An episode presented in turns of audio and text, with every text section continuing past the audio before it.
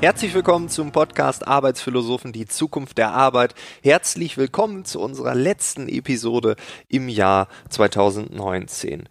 Wir sind aktuell im Themenschwerpunkt Arbeit in anderen Ländern. Wir wagen einen Blick über den Tellerrand und heute geht es nach Südostasien. Alex Macher ist zu Gast. Er ist Strategieberater. Er hat viele Jahre in Südostasien gelebt, gearbeitet. Er war in Thailand, Laos und Kambodscha.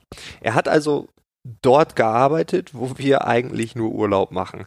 Und das ist mir dahingehend aufgefallen, weil ich selbst schon dreimal in Südostasien war und dachte, ja, ja, ich kenne Thailand. Nach dem Gespräch mit Alex wurde mir relativ schnell klar, ich habe gar keine Ahnung. Also Urlaub, das ist das eine, Leben und Arbeiten, das ist nochmal was völlig anderes.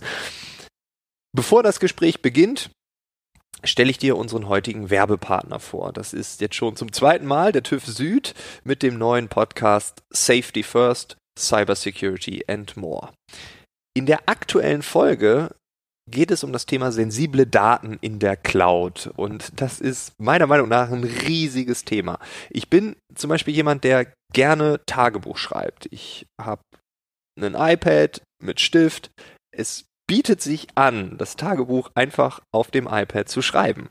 Aber, und das ist ein ziemlich großes Aber, ich habe einfach Schiss, dass genau das geklaut wird und jemand ziemlich, ziemlich gut über mich Bescheid weiß, das vielleicht sogar noch online stellt. Und irgendwann habe ich die Erkenntnis gehabt, ja, würde ich mein Tagebuch digital schreiben, dann würde ich bei mir selbst eine Grenze überschreiten. Und genau darum geht es in dieser Episode. Also wie schützt man die sensiblen Daten in der Cloud? Geht das überhaupt? Weil wenn nicht, also wenn wir es nicht schaffen, das hundertprozentig zu schützen, dann haben wir eventuell ein Problem. Weil hier gilt ja bekanntlich der Artikel 1 des Grundgesetzes, die Würde des Menschen ist unantastbar. Und das gilt natürlich auch für die Daten. Und auf einer höheren Ebene könnte ich fragen, ja gut, was ist denn jetzt mit der Energieversorgung? Strom, Wasser, Gas, was ist mit unserem Internet? Wie schützen wir die kritische Infrastruktur?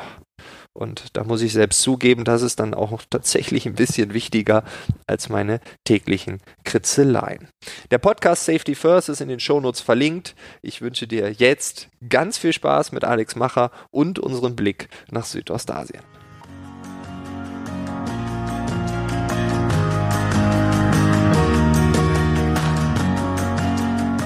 Wann warst du nochmal Südostasien? Das war 2013 bis 2017. Genau, ich bin 2013 nach Bangkok gezogen und 2017 dann wieder zurück nach Berlin.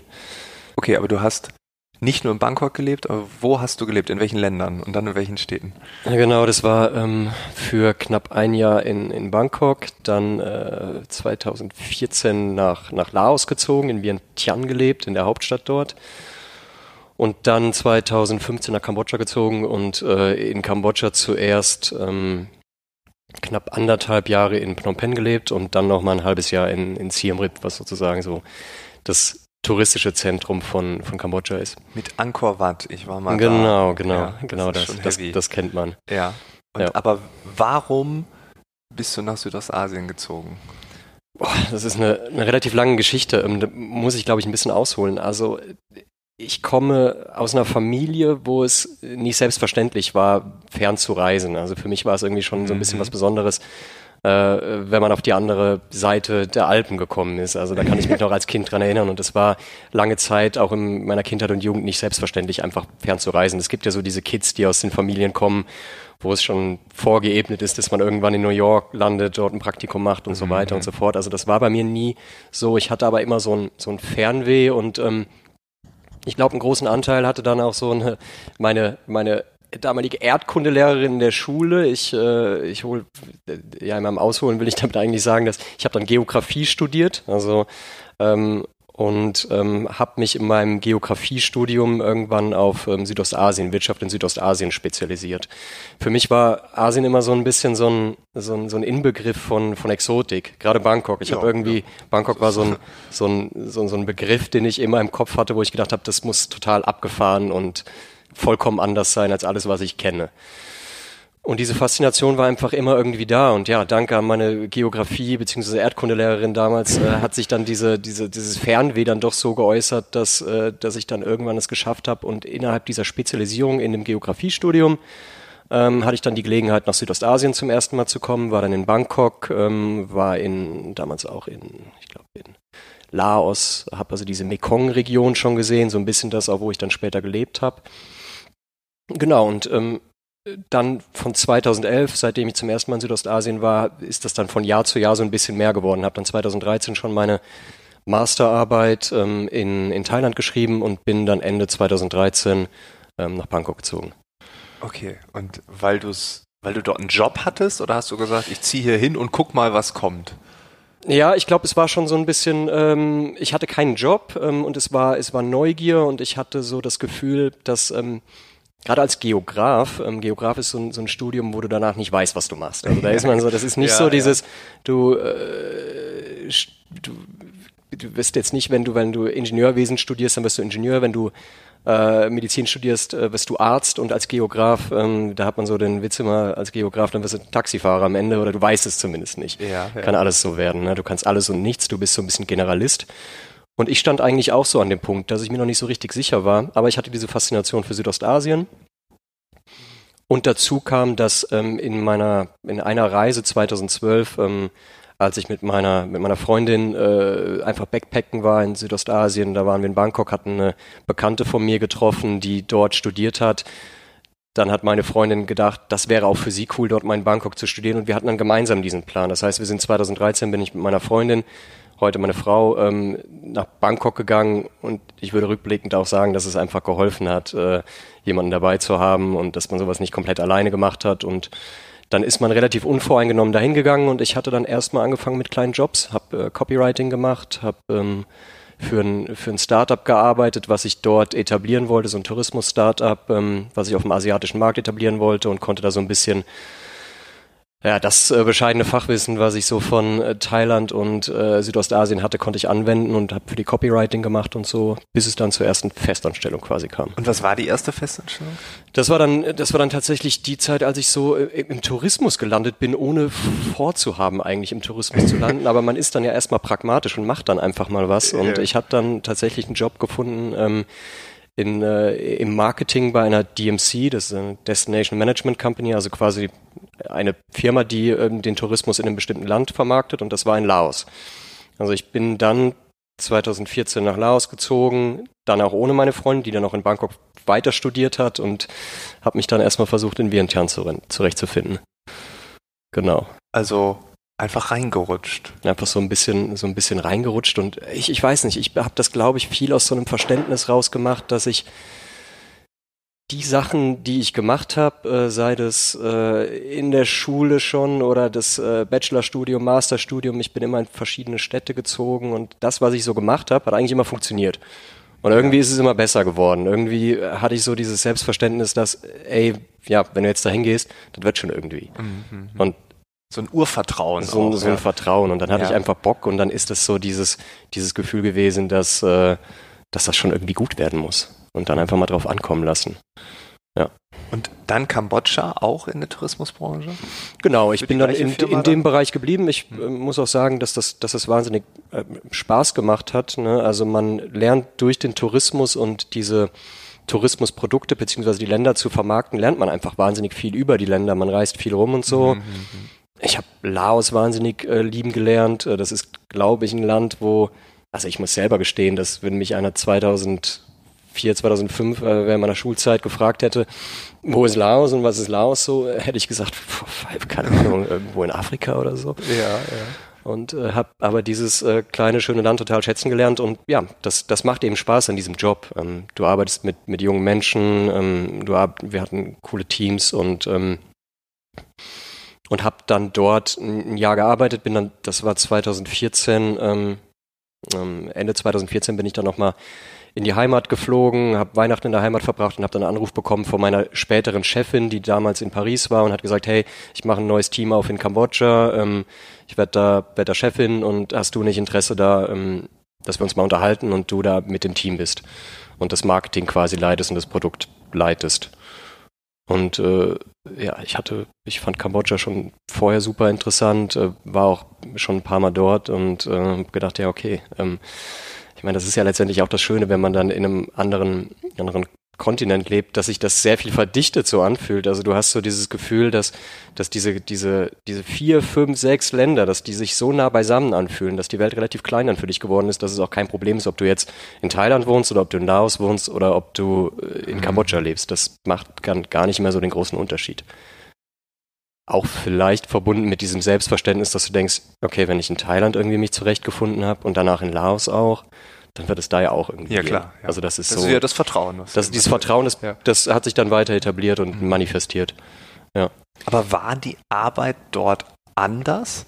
Waren es europäische Teams? Waren es mhm. gemixte Teams? Wie kann ich mir das vorstellen? Weil wenn ich mir vorstelle, ich würde jetzt in Bangkok arbeiten oder in, in Siem Reap oder in äh, Vientiane, ne? Vientiane, ja. Vientiane, ja. Ähm, und äh, da würde ich erstmal denken, das ist ja ein Kulturschock ohne Ende. Mhm.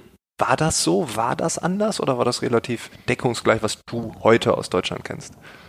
Boah, ich würde schon sagen, dass es den Kulturschock so gab. Also ich kann mich zum Beispiel daran erinnern, dass ich den ersten Tag, äh, als ich nach äh, Vientiane gezogen bin, äh, und da alleine war. Die Firma hat mir so ein, so ein Häuschen gestellt, in dem ich wohnen konnte und äh, ich hatte dann aber, da stand auch ein Fahrrad drin und dann bin ich da mit dem Fahrrad irgendwie bei 40 Grad rumgefahren und das war eine Stadt, die ich nicht kannte, wo ich keine Ahnung hatte, die, diese Basics, ne, also äh, Telefon-SIM-Karte, ähm, äh, alles organisatorische, wie kann ich mir was zuschicken lassen, wo bekomme ich was Gutes zu essen und so weiter. Diese Sachen, das, das waren schon Herausforderungen am Anfang. Ich glaube aber, wenn du ins kalte Wasser geschmissen wirst und dann eine Woche dich voll darauf eingelassen hast, dann, dann funktioniert das. Also mhm. dann, dann hat das immer irgendwie funktioniert. Naja, und um auf deine Frage einzugehen mit der Arbeit, ja, das ist schon grundlegend anders, würde ich sagen. Also die Teams, ähm, mit denen ich gearbeitet habe, waren meistens so, es waren meistens zwei, drei Europäer auf vielleicht 15, 20 äh, Einheimische, wenn man so will. Okay, okay. Was, wobei man dazu sagen muss, die Unternehmen, für die ich gearbeitet habe, ähm, waren auch äh, europäisch geführte Unternehmen, dann mit den jeweiligen Sitzen in den, in den jeweiligen asiatischen Ländern. Mhm. Und dann ist es, äh, boah, weiß ich gar nicht, wo ich anfangen soll. Also du, du arbeitest, also ich glaube, wenn du in Europa sagst, du arbeitest hands-on oder in Deutschland sagst, du arbeitest hands-on, dann ist das nichts im Vergleich zu dem, wie du, aus meiner Erfahrung zumindest, in Südostasien hands-on arbeitest. Also wirklich äh, voll dabei, äh, vom ersten Schritt, von der ersten Idee bis hin zur Ausführung, bei jedem Schritt dabei sein, viel auch einfach auf die auf die Mitarbeiter, auf das Team eingehen, den, äh, also ganz eng da dran sein einfach. Ähm, was letztendlich auch damit zusammenhängt, dass ähm, in Südostasien, und ich glaube, am ehesten kann ich da über, über Kambodscha sprechen, ist es auch so, dass die, dass die Schulbildung einfach so ist. Das fängt in der Schulbildung an, dass, ähm, dass die Kids einfach ähm, was vorgesprochen bekommen und das dann einfach nachplappern sozusagen. Und das ist so ein bisschen, das ist so eine sehr, so eine, so ein Top-Down-Wissensvermittlung, was mhm. dort stattfindet und was dort gelehrt wird. Wenn, wenn ein kambodschanisches Kid Englisch äh, lernt, dann steht da vorne ein Lehrer und äh, sagt irgendwas, äh, sagt irgendwas und die ganze Klasse spricht das, schreit das dann nach. Wirklich? Das dann, okay. Genau.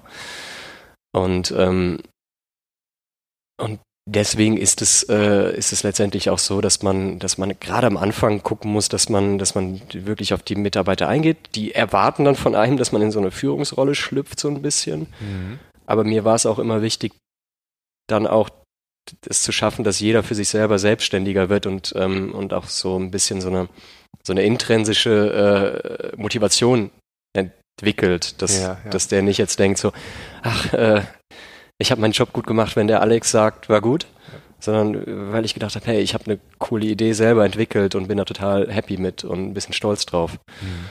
Und das war letztendlich was, was man einfach ähm, im, im, im Kleinen äh, jeden Tag versucht hat äh, weiterzuführen und äh, was einfach ein langwieriger Prozess ist. Aber was dann umso schöner ist, wenn man dann so Ergebnisse hat und dann irgendwie, wie gesagt, ich habe viel in jungen Teams gearbeitet, ähm, wenn man merkt, cool, die entwickeln sich, die sind selbstbewusster und da passiert was. Mhm. Also ja, es ist ja ein Prozess. Also du versuchst so eine so eine Kultur oder eine Idee von Arbeit, von Selbstständigkeit da reinzubringen. Mhm. Ähm, gab es denn so so ja auch kulturelle Aspekte, wo du sagst, äh, das musste ich äh, lernen. Also ähm, mhm. äh, so arbeitet man hier nicht oder so denkt man hier nicht. Ja. Das brauche ich aber dort. Ja. Ja, ich würde sagen, dass vieles, wo wir sehr prozessgetrieben äh, denken würden und interagieren würden und, und, ja. und, und vielleicht denken würde, das wäre jetzt logisch, ähm, funktioniert dort, ähm, und ich versuche jetzt nicht zu sehr zu generalisieren. Ich, mhm. ich sage, dass es mein Eindruck ist, ne? das muss nicht überall so sein. Äh, funktioniert auf sehr persönlicher Ebene, auch sehr viel über persönliche Kontakte und äh, mhm. und äh, da kennt dann der Mitarbeiter dann nochmal irgendwie seinen Schwager und der weiß dann nochmal, der kennt, der kennt nochmal jemanden, der das und das für einen machen kann und so.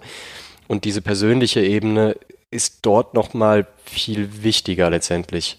Mhm. Ähm, und das musste ich auf jeden Fall lernen. Ähm, ähm, und ganz immanent ist ähm, dieses, diese Angst, ähm, innerhalb der Südost, innerhalb der vieler südostasiatischer Kulturen sein, sein Gesicht zu verlieren. Also so sagt ja, man das immer, ja, man ja, verliert genau. sein Gesicht, ne?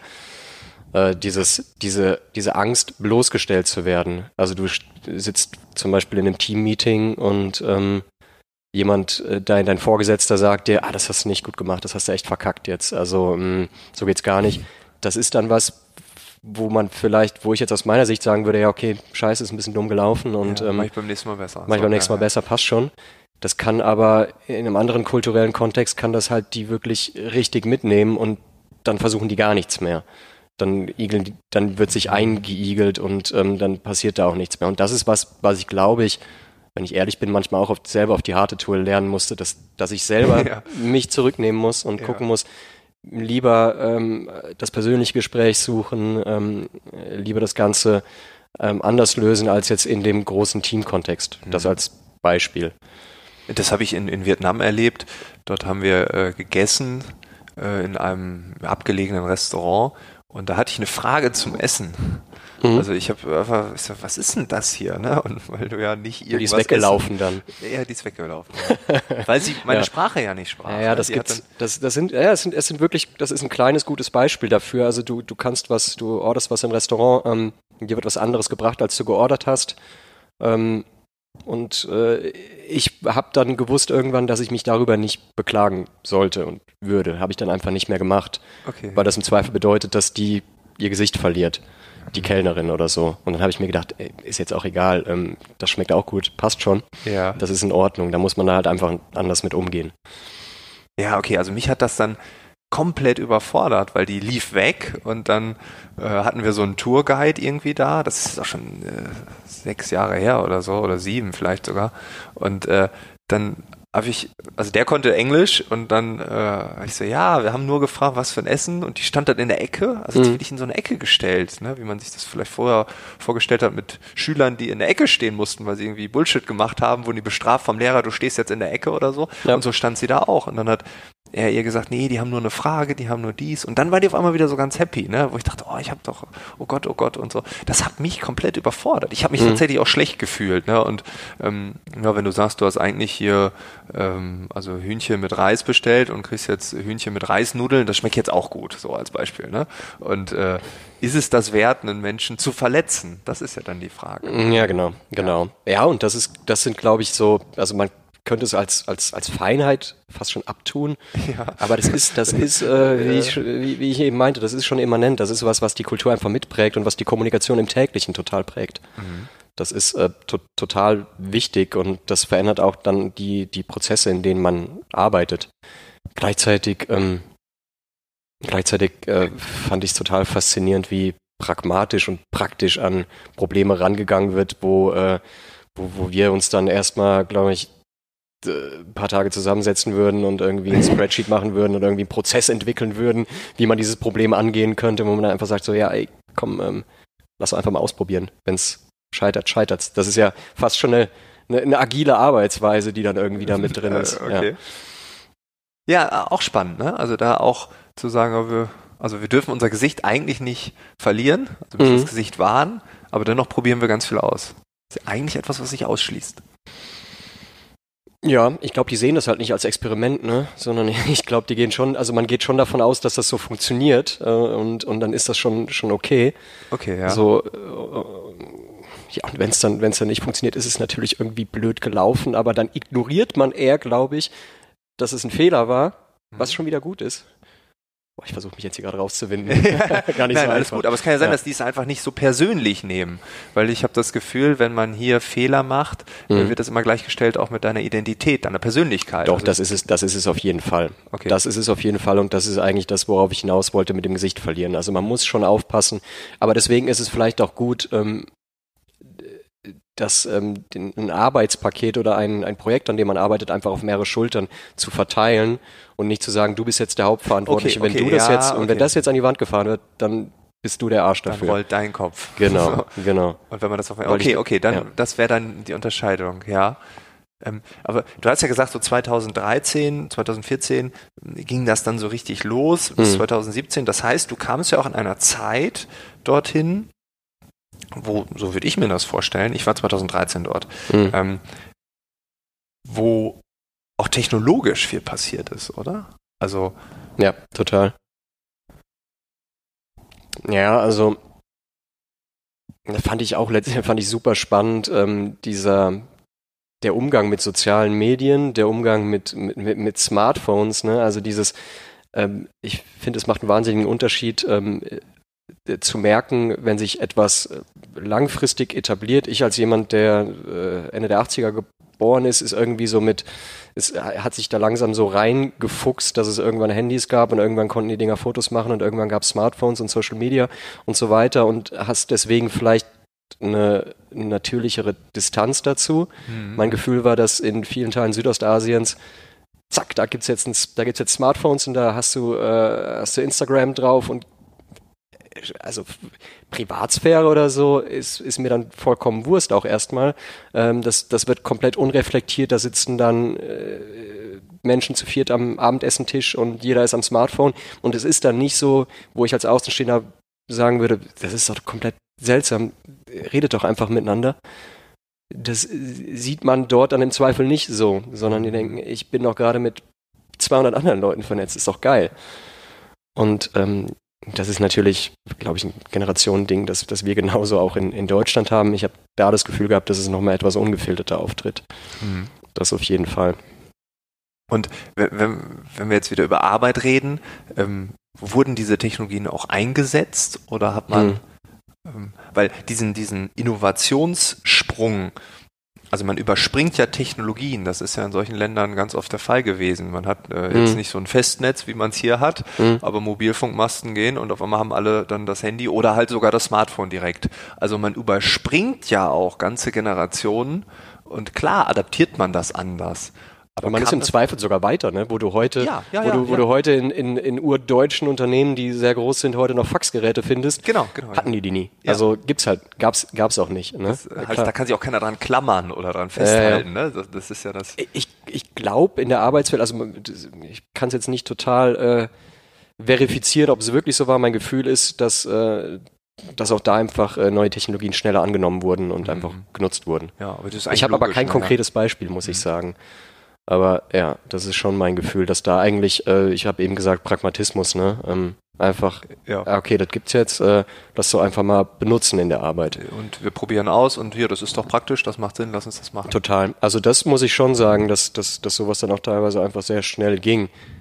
teilweise natürlich auch deswegen, weil du hast ein bisschen ein hierarchischeres äh, Gefüge oft und das wird dann so angenommen und dann werden halt vielleicht manche Sachen auch einfach nicht mehr ausdiskutiert. Dann entscheiden halt zwei, drei und sagen, komm, wir machen das jetzt so und dann ist das halt einfach so.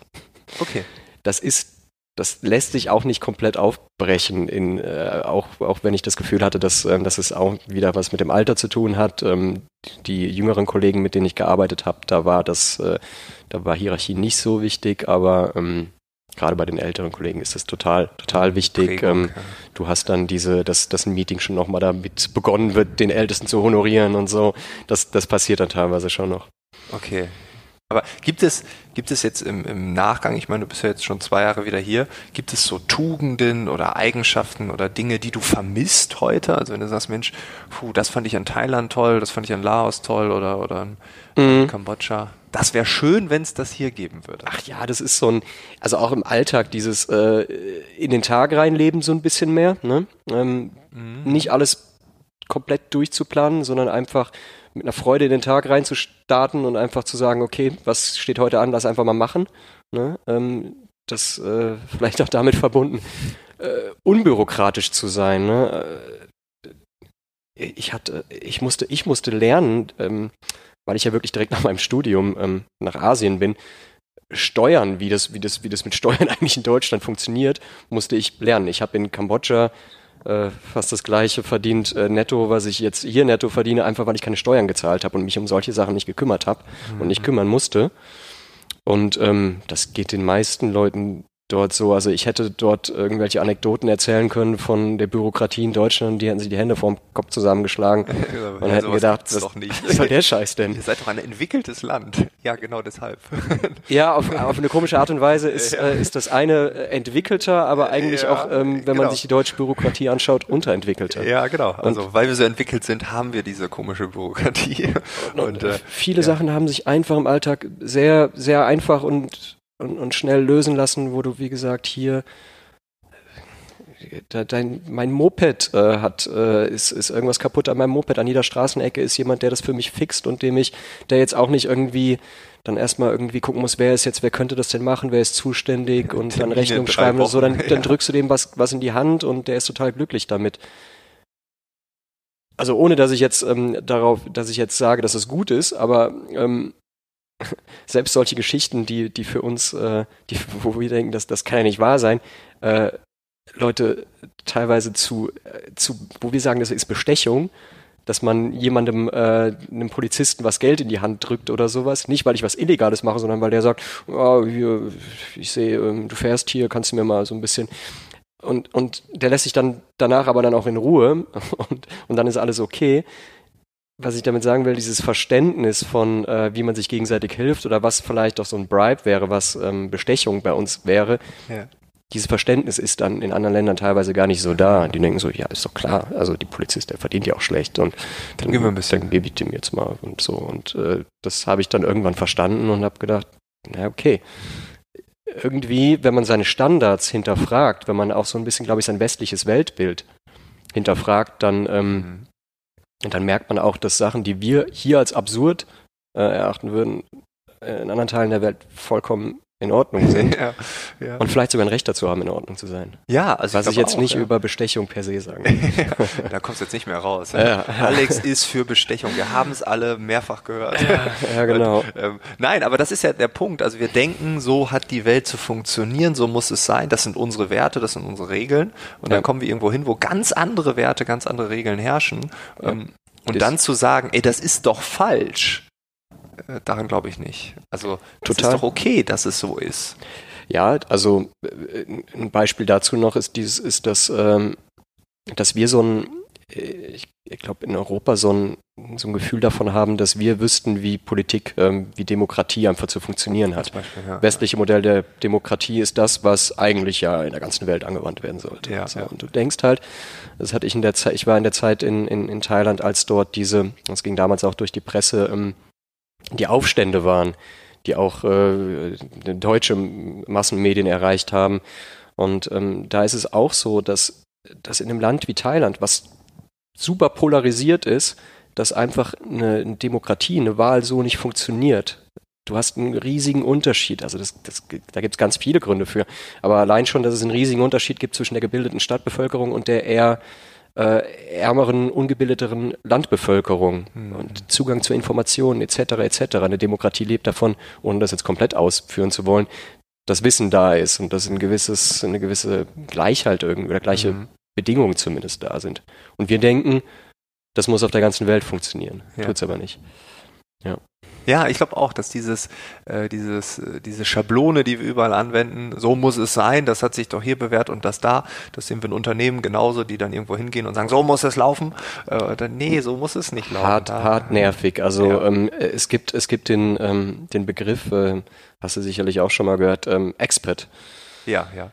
Expatriates, also es kommt von Expatriates, ähm, das sind, äh, also ich, ich glaube, wenn ich mich jetzt nicht total täusche, sind es halt, kommt es daher, dass früher halt Leute in Entwicklungsländer geschickt wurden. Äh, Gesandte. Ja. Gesandte, ne? Ja, und die ja. gehen dann irgendwann wieder zurück und haben eine Mission zu erfüllen. Ja. Und ich habe das immer gehasst, dieses Wort, dass man Expert genannt wird. Ne? Ich bin da ein Expert, weil damit meistens auch so ein Selbstverständnis äh, damit einhergeht, mhm. dass du denkst, ah ja, ich komme jetzt mal hin und zeig dir mal, äh, wie der Hase läuft. Und das der ist der halt aus dem Königreich, der hier jetzt euch erzählt, genau. Und, und, so laufen viele Leute, das muss man halt auch sagen, gerade in einem Land wie, äh, wie Kambodscha oder auch Thailand. Vollkommen ignorierend, dass es dort tolle Bildungsinstitutionen gibt, dass es mhm. unglaublich, äh, dass es dass eine Jugend gibt, die, die, äh, die aufstrebend ist, die, die wahnsinnig tolle Ideen haben, die super gebildet sind kommen äh, westliche, äh, vornehmlich weise Männer dahin und denken, sie wüssten es alles besser. Dann gibt es noch sehr viel Gehalt umgerechnet auf das Geld dort, was man braucht, um zu leben. Das heißt, man kommt ja nicht nur aus dem Königreich, man fühlt sich auch wie ein König. Ja, das ist tatsächlich vor Ort. ein bisschen so, ja. Und ähm, wenn man dann, aber es gibt ein paar schöne Artikel oder wenn man mal mit Ex, äh, Expats äh, redet, mhm. ehemaligen Expats, Expats, ich kann es nicht aussprechen, dann, äh, dann hört man aber auch schon gewisserweise raus, ja, das war eine schöne Zeit, aber äh, viele haben sehr viel gefeiert, sehr viel Alkohol getrunken ähm, und eigentlich nur äh, ein westliches Leben in dieser Region geführt und ähm, auch die Kultur. Also mir haben zwei Leute erzählt, wir haben die Kultur gar nicht wahrgenommen. Ja, also ja, auf jeden Fall, das gibt's und wie gesagt, das, äh, ich glaube, ähm, Thailand ist, ähm, ist, ist, ein, ist ein Beispiel, wo es sowas sehr oft gibt. Ich will aber auch gleichzeitig sagen, dass, dass ich wahnsinnig viele Leute kennengelernt habe, die dort äh, tolle Arbeit geleistet haben. Ähm, in Kambodscha kann man nur sagen, dass, ähm, dass es ein Land ist, was super, super reich an Kultur ist, an Kunst ist. Ähm, aber dadurch, dass der Bürgerkrieg bis Mitte der 90er gegen eine ganze Generation an Künstlern gestorben ist, äh, abgeschlachtet wurde teilweise und dass das bis, dass das heute natürlich noch total spürbar ist, und dass ich, ähm, dass, dass auch gerade da ähm, es einige, die aus dem Westen gekommen sind, nochmal sich zur Aufgabe gemacht haben. Da habe ich einige kennengelernt, die dort einfach äh, mit, mit jungen Menschen arbeiten und genau das versuchen wieder zu beleben. Ne? Also die wieder zur Kreativität zu bekommen, da einfach auch diese Expertise reinzubringen und diese Künste wieder aufleben zu lassen und ähm, das muss man auch sagen. Also das gibt es natürlich beides. Ja, ja, klar. Ja. Ich bin natürlich eher für Letzteres. das ist das natürlich wirklich. Ja, es gibt tolle, es gibt ja. ganz, ganz, ganz tolle Projekte, auf jeden Fall. Ja. Cool. Jetzt habe ich ganz zum Schluss habe ich noch mal so, so zwei, drei kleine Fragen, äh, weil du ja jetzt äh, Experte bist für diese Region. Ähm, was muss man absolut gesehen haben in den jeweiligen Ländern? Also klar, Angkor Wat ist klar. Das, also wenn, aber ich meine, das ist jetzt auch der Touristen. Ach ja, ich, ich weiß, äh, ja, wenn man Tempel mag, muss man Angkor Wat gesehen haben. Ansonsten ja. weiß ich das gar nicht mal so. Aber ist natürlich eine gute Frage. Lustig, das wäre wahrscheinlich die Frage gewesen, die am offensichtlichsten gewesen wäre, auf die ich jetzt aber tatsächlich am wenigsten vorbereitet bin. Ich versuch's mal. ähm, also ich, es gibt natürlich immer die Reisenden, die, die nach Thailand oder nach Südostasien kommen, weil es tolle Strände gibt, weil es weil es warm ist und wenn man am Strand liegen will, dann sollte man am Strand liegen. Alles ja, cool, ja. Äh, kann ich total verstehen. Äh, Laos hat ja zum Beispiel diesen, diesen in Anführungszeichen Nachteil, dass dort weniger Touristen hingehen, einfach nur weil es ein landlocked Country ist. Also weil es keine Küsten hat. Kein Strand. Ich glaube aber, dass sich deswegen das gerade lohnt, dieses Land sich anzuschauen, weil es unglaublich, weil es eben noch etwas unberührter ist weil es ähm, eine ganz tolle Berglandschaft gibt mit ähm, tollen Flüssen, äh, ein super ein Eldorado für Leute, die einen aktiven Tourismus betreiben wollen. Ähm, ich finde, was man unbedingt gesehen haben sollte, ist äh, Hanoi in Vietnam ist für mich eine meiner absoluten Lieblingsstädte, äh, weil sie einfach, wenn man gern fotografiert, ich fotografiere super gern, äh, wild ist, äh, total schön, sich gefühlt fünfmal am Tag verändert, weil, weil es mal regnet, dann kommt die Sonne raus, mal ist es spül heiß, dann ist es wieder kühl und ähm, du hast Märkte auf den Straßen, das Leben fühlt, äh, spielt sich auf den Straßen ab. Also ich bin jemand, äh, und das kann ich dann auch nur empfehlen, sich einfach mal an irgendeine random Straßenecke hinzusetzen, sich einen guten vietnamesischen Kaffee geben zu lassen und dann einfach mal drei Stunden da zu sitzen und einfach mal nur zu gucken, wie die Leute was, was da so passiert um einen rum. Und da ist Hanoi zum Beispiel ein toller Ort, wo man das sehr gut machen kann. Ja, das so aus dem Stegreif, die. Nee, das, das, das sollte reichen. Ja, das gut. Hast du ein äh, Gericht, was du seitdem, äh, wo du sagst, ach, das, das war ein Traum? Ja, habe ich.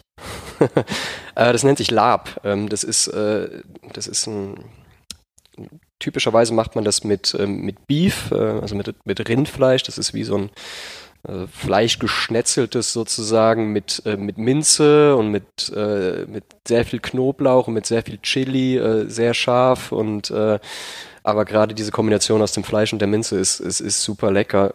Ähm, und das in Kombination mit, mit Klebreis, also den kann man dann schön noch in den Sud, der da unten drunter rumträufelt, kann man den Klebreis so rein dippen und ähm, wenn es richtig gut ist, kommt man total ins Schwitzen, weil es mega scharf ist, aber das ist echt super lecker. Heißt Lab. Lab, okay. Ja. ja also in Lautschrift wäre das dann L-A-R-P. Ist das laotische Küche dann? Oder? Das ist äh, nordthailändische äh, bzw. laotische Küche. Okay, also die, die, genau, die, das, das geht so ineinander über. Okay. Ja, ja. Äh, hattest du eine Krankheit dort, Dengue oder sowas? Hat es dich erwischt? Meine, äh, meine, meine Frau ist, äh, ist, ist, ist Dengue geplagt und äh, hat dafür wirklich eine Woche im Krankenhaus gelegen ja, und okay. äh, ist äh, das, das war schon relativ krass, vor allem, das wussten wir lange auch nicht, ähm, äh, wenn du das einmal hattest, dann das zweite Mal ist mega gefährlich und, ja, ähm, sie reist heute noch relativ viel rum und muss jetzt halt super vorsichtig sein. Ja, ich, ja. Äh, ich hatte echt Glück. Also von den, von den so großen Sachen, Malaria und Dengue und so, ähm, wurde ich verschont. Aber ich glaube, jeder, der in, der schon mal in Südostasien war, weiß, dass es dazu gehört, dass man öfter mal länger auf dem Pott morgens sitzt und ja. äh, ähm, äh, aber ehrlich gesagt vielleicht auf seltsame Art und Weise sogar das zu schätzen lernt, weil das Essen am Vorabend so gut war, dass es das rechtfertigt. Ja, also, es war okay. also in Bangkok habe ich echt gelernt, richtig, richtig scharf zu essen und, und das, äh, du, du, du schwitzt und tränst vor dich hin und denkst dir, ach, ich muss das aber jetzt essen, das ist so geil. Das ist so lecker, ja. ja. ja. Also ich bin in Thailand Vegetarier geworden, weil ich zweimal äh, mit Vegetariern essen war. Ich war der Einzige am Tisch, mhm. der Geflügel gegessen hat und im Endeffekt standen nach drei Wochen Urlaub elf Tage Bett auf dem Kalender ja. und danach konnte ich kein Fleisch mehr sehen. das hat mich, also das ist meine Thailand-Erfahrung. Äh, ja, ich, Frank, ich weiß nicht, ich habe auch immer so das Gefühl gehabt, dass es manche Leute gibt, die sowas mehr anziehen als andere. Ja, ich gehöre dazu. ich habe ich keinen Schweinemagen. ja. Alex, vielen Dank für äh, den Ausflug, für die Reise nach Südostasien. Ich glaube, da waren ein paar Punkte dabei, wo man denkt, ja, okay, äh, das habe ich vielleicht als Tourist so noch nicht gesehen. Ja, ich hoffe. Aber vielleicht werde ich beim nächsten Mal drauf gucken. Ich hoffe, dass ich irgendwann wieder hinkomme. Das solltest du auf jeden Fall machen. Ja. Hat Spaß gemacht. Vielen Dank dir. Danke, dass du hier warst. Ciao.